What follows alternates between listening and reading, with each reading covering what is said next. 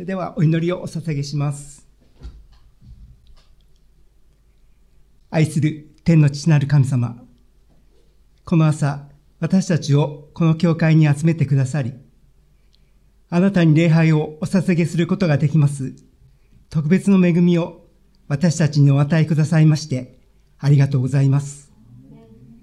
今朝もまた励まして、主がお一人お一人をここに招いてくださいましたことを心から感謝いたします。神様が主のご計画の中にお一人お一人を置いてくださって、願いの地に歩ませてくださいます。その約束を与えてくださいますから感謝いたします。どうぞあなたの御言葉に教えられながら、あなたへの賛美と感謝を捧げ、歩むことができますように助けてください。私たちの重荷や課題もありますが、どうぞ主よ、すべてを主に委ねていくことができますように、本当に細かく私たちのことを考えてくださって、そしてあなたの不思議な見ての中で私たちを導き、また幸いな恵みへと招いてくださることを覚えて、感謝し、委ねることができますようにお願いいたします。確かに主がおられて、私たちを守っていた、いてくださることを信じて感謝いたします。神様どうぞ、あなたにもう一度、今、心開いて、御言葉を聞き、どうぞあなたとの交わりの時を導いてくださいますように。私たちの心と思いを目覚めさせてくださって、あなたの細き声を聞くことができますように、恵みの御言葉を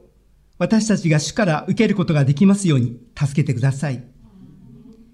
お一人お一人に特別に主が望んでくださいますようにお願いいたします。病の中にいる方、また戦いを覚えていらっしゃる方、お一人お一人に癒しと慰めと励ましをお与えくださいますようにお願いします。これから行われようとしている日本でまた世界の諸教会の礼拝を祝福してください。しばらくの時、あなたの御手に委ねます。主イエス・キリストの皆によってお祈りいたします。アーメン。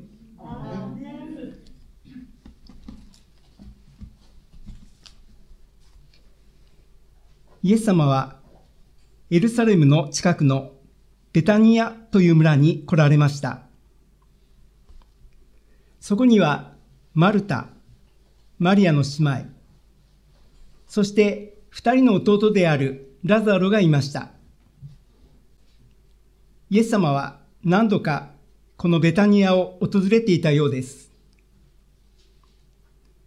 ルカの10章ではこのマルタとマリアのことが記されています。マリアはイエス様の足元に座り、御言葉に聞き入っていました。マルタはいろいろなもてなしのために心が落ち着かず、イエス様に言います。主よ、私の姉妹が私だけにもてなしをさせているのを何とも思いにならないのですか私の手伝いをするようにおっしゃってください。と、マリアだけでなく、イエス様にも怒るような勢いで言っています。イエス様は必要なことは一つだけです。マリアはその良い方を選ば選びましたと言われます。奉仕も大切だが、御言葉を聞くことの方が良いことだとおっしゃったのです。また、ヨハネの福音書の今日の箇所の少し前、11章では、マルタとマリアの弟のラザロが死んで、イエス様がラザロを復活させることが記されています。今日の箇所は4つの福音書すべてに出てきていますが、それが同じことなのかどうかはわかりません。例えば、ルカの福音書では、マグダラのマリアと記されていますし、香油を注いだところも、足、頭などいろいろです。今日はよく知られた箇所ですが、マリアの香油注ぎの場面を見ていきたいと思います。3つのポイントで見ていきます。1つ目は、どうして貧しい人々に施さなかったのか、どうして貧しい人々に施さなかったのかということ。2つ目は、非常に高価なナルドの香油。非常に高価なナルドの香油ということ。三つ目は、葬りの日のために、葬りの日のためにということです。一つ目のポイント、どうして貧しい人々に施さなかったのかということです。ここでは、イエス様を裏切ったイスカリオテのユダのことを中心に見ていきたいと思います。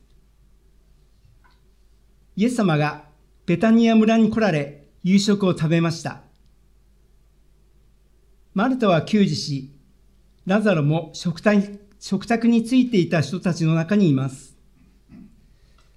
その時、マリアは純粋で非常に高価なナルドの香油を2017年版の新海薬では1リトラ取ってイエス様の足に塗りますとあります。1リトラは 328g ですから、香油としては相当の量だと思われます。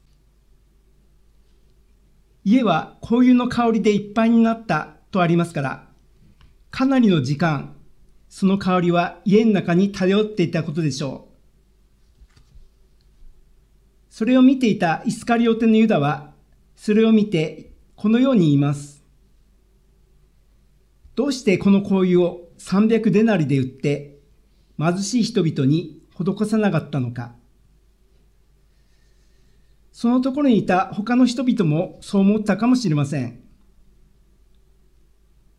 1デナリは1日分の賃金ですから、300デナリは今で言うと300万円くらい。家族でも1年以上、1人だと何年も生活できたかもしれないような大金です。その非常に高価な香油を惜しげもなくイエス様に注いでしまったのです。ユダの言ったことは、一見イエス様が言われる神を愛し人を愛するようにということに合っているのではないかと思われます。もったいない。今ここで全て使うよりも少しずつ使うとか他の方法があったのではないのか。しかし、聖書には、彼がこう言ったのは、貧しい人々のことを心にかけていたからではなく、彼が盗人で金入りを預か金入れを預かりながら、そこに入っているものを盗んでいたからであったとあります。ユダはイエス様と弟子たちの中で会計係のようなことをやっていたようです。イエス様と弟子たちを経済的に支える献金からユダは盗んでいたというのです。ユダは金入れから盗んでいたことをどう思っていたのでしょうかこのままだと大変なことになると隠したい。なんとかわからないようにしたいと思っていたかもしれません。本当は隠したい。後ろ暗さがある。それをもったいない。どうして貧しい人に施さなかったのかと、人を責めることで隠そうとしていたのかもしれません。でもアダムとエバは神様に背いたとき隠れようとします。神を欺く罪、神を欺くことなどできないのに、人間は人や自分や時には神様までも欺こうとする。どのようにしたらなかったことにできるのかと人間の愚かな知恵で何とかしようとする。神様の前に素直に出ることができるように、もし失敗したとしても、神様ごめんなさいと悔い改めつつ歩みたいと願います。二つ目のポイント、非常に高価なナルドの香油ということです。ここではベテニベタニア村のマリアについて見ていきましょう。マリアは年若い、結婚前の女性か、もしかしたら若くして結婚し、やもめになったか、どちらにしても、今は兄弟たちと助け合って生きているように思われます。マリアがイエス様に注いだ香油は、非常に高価な香油でした。先ほど見たように、今の日本円にすると300万円くらい、1年の年収くらいのものです。当時結婚した女性は、夫が病気などで早く死ぬ可能性があり、また離婚も夫の方から一方的に離婚されるケースもあり、弱い立場にありました。結婚するとき、何かの時の保険代わりに、香油を持っていき、必要があれば売ってお金にする。そのようなことがあったようです。そのように、マリアにとっては非常に大切な、これからの生活に関わるような大切なものを、惜しげもなくイエス様に注いだということになります。バークレーという人はこのことを愛の浪費と言っています。マリアは香油をイエス様の足に塗り、自分の神でその足を拭ったとあります。当時の女性にとって自分の大切な神で足を拭うというのは恥ずかしくはしたないことであったと思われます。しかし、マリアはイエス様のそばで、御言葉を聞き、イエス様の愛をいただいていた。その恵みの応答として、周りの目を気にするよりも、ただ一心に自分のできることをしたのです。アメリカで本当に小さなことがニュースになったということを聞いたことがあります。溺れた人を助けたというのです。なぜそのようなことがニュースになったかというと、溺れた人を助けた人が義足だったからです。